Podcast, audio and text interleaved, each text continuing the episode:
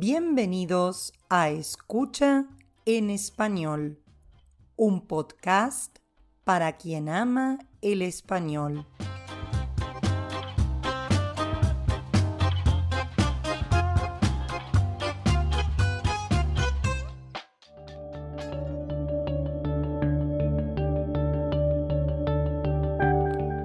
En la actualidad, 285 millones de personas tienen alguna discapacidad visual, de las cuales 39 millones son completamente ciegas.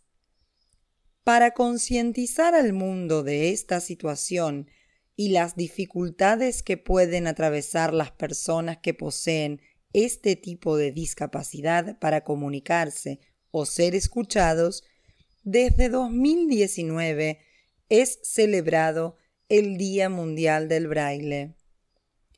¿Pero qué es el braille? El braille es un sistema de lectura y escritura táctil. Este sistema fue inventado por Luis Braille en el siglo XIX.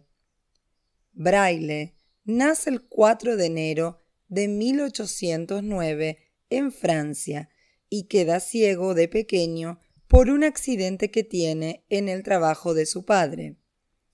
En su adolescencia, crea un alfabeto en el que cada signo es formado por seis puntos.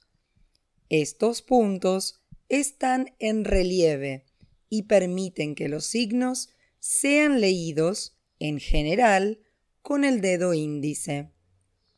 El sistema braille, entonces, no es un idioma, es un alfabeto.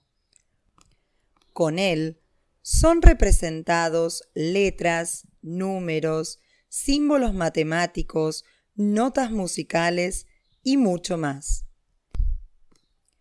El sistema braille es una herramienta esencial para la inclusión social de las personas con discapacidad visual. ¿Por qué es tan importante este sistema? La comunicación es el instrumento básico de todas nuestras interacciones como seres humanos. Aprendemos a partir de otros y por los otros.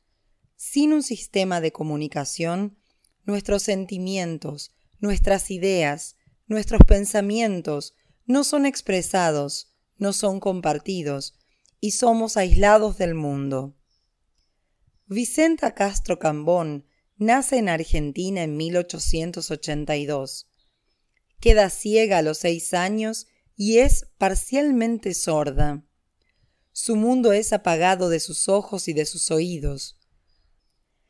Hasta su descubrimiento del sistema braille, la vida de Vicenta había sido construida sobre algunos contactos con el mundo exterior a través de su familia. Gracias a Luis Braille y su sistema, la vida es conocida y apreciada por la pequeña Vicenta. Un universo de posibilidades se abre delante de la chiquilla ciega.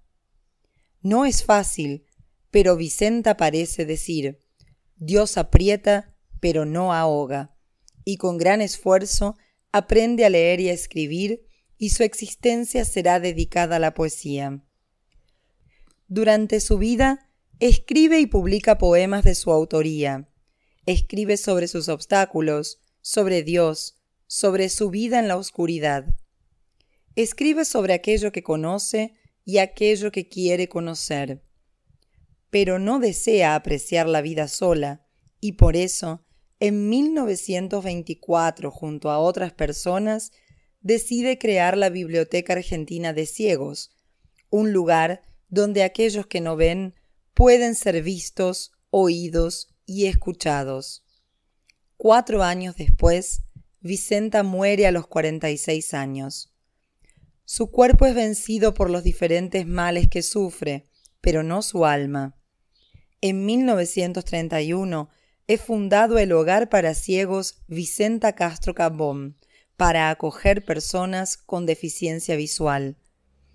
Desde su partida, Vicenta ha sido considerada un ejemplo de cómo el poder de la palabra escrita puede ser absolutamente liberador. Y fue el sistema braille que permitió todo eso.